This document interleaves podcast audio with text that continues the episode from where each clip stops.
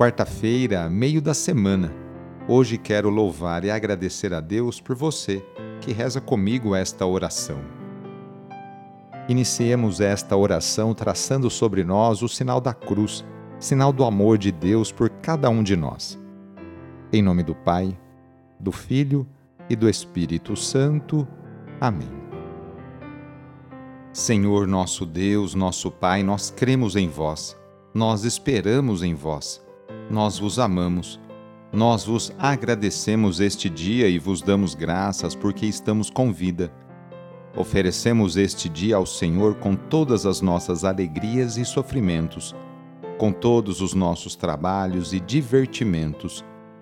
Guardai-nos do pecado e fazei de nós instrumentos de vossa paz e do vosso amor Ajudai-nos a observar vossos santos mandamentos. Amém. Nesta quarta-feira, dia 12 de janeiro, o trecho do Evangelho é escrito por Marcos, capítulo 1, versículos de 29 a 39. Anúncio do Evangelho de Jesus Cristo segundo Marcos. Naquele tempo, Jesus saiu da sinagoga e foi com Tiago e João para a casa de Simão e André a sogra de Simão estava de cama, com febre, e eles logo contaram a Jesus. E ele se aproximou, segurou sua mão e ajudou-a a, a levantar-se. Então a febre desapareceu e ela começou a servi-los. À tarde, depois do pôr do sol, levaram a Jesus todos os doentes e os possuídos pelo demônio. A cidade inteira se reuniu em frente da casa. Jesus curou muitas pessoas de diversas doenças e expulsou muitos demônios.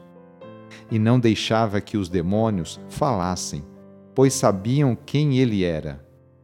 De madrugada, quando ainda estava escuro, Jesus se levantou e foi rezar num lugar deserto. Simão e seus companheiros foram à procura de Jesus. Quando o encontraram, disseram: Todos estão te procurando. Jesus respondeu: Vamos a outros lugares, às aldeias da redondeza. Devo pregar também ali, pois foi para isso que eu vim. E andava por toda a Galiléia pregando em suas sinagogas e expulsando os demônios. Palavra da Salvação. Saindo do ambiente oficial, ou seja, a sinagoga, Jesus se dirige para o ambiente privado, dos relacionamentos pessoais, ou seja, uma casa. A casa pode ser vista como a comunidade onde se vive a solidariedade. Aí encontra a sogra de Simão, acamada e com febre.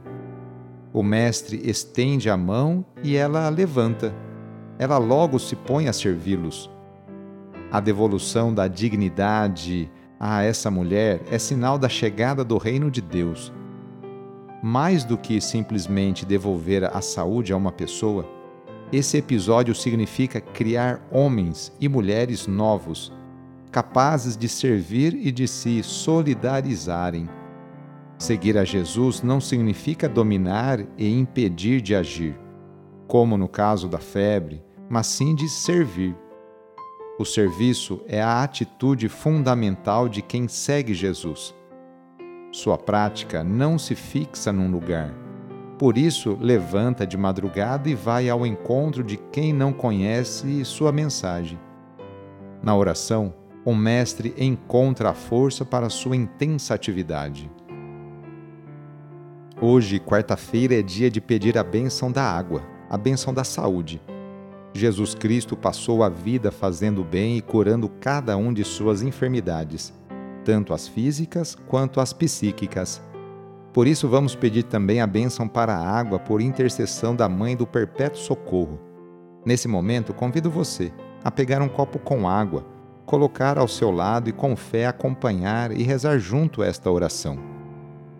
Senhor Pai Santo, voltai vosso olhar sobre nós, remidos pelo vosso corpo, pelo vosso sangue, e renascidos pelo Espírito Santo nas águas do batismo Abençoai esta água que vossos filhos e filhas vos apresentam neste momento. Concedei aos que usarem desta água renovar-se no corpo e no espírito, e vos servirem de todo o coração. Em nome do Pai, e do Filho, e do Espírito Santo. Amém. Peçamos juntos a vinda do Espírito Santo sobre você e sobre suas necessidades. Vinde, Espírito Santo, enchei os corações dos vossos fiéis e acendei neles o fogo do vosso amor. Enviai o vosso Espírito e tudo será criado e renovareis a face da terra. Oremos.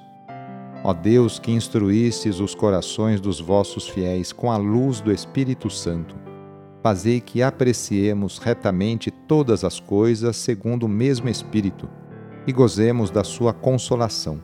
Por Cristo nosso Senhor. Amém.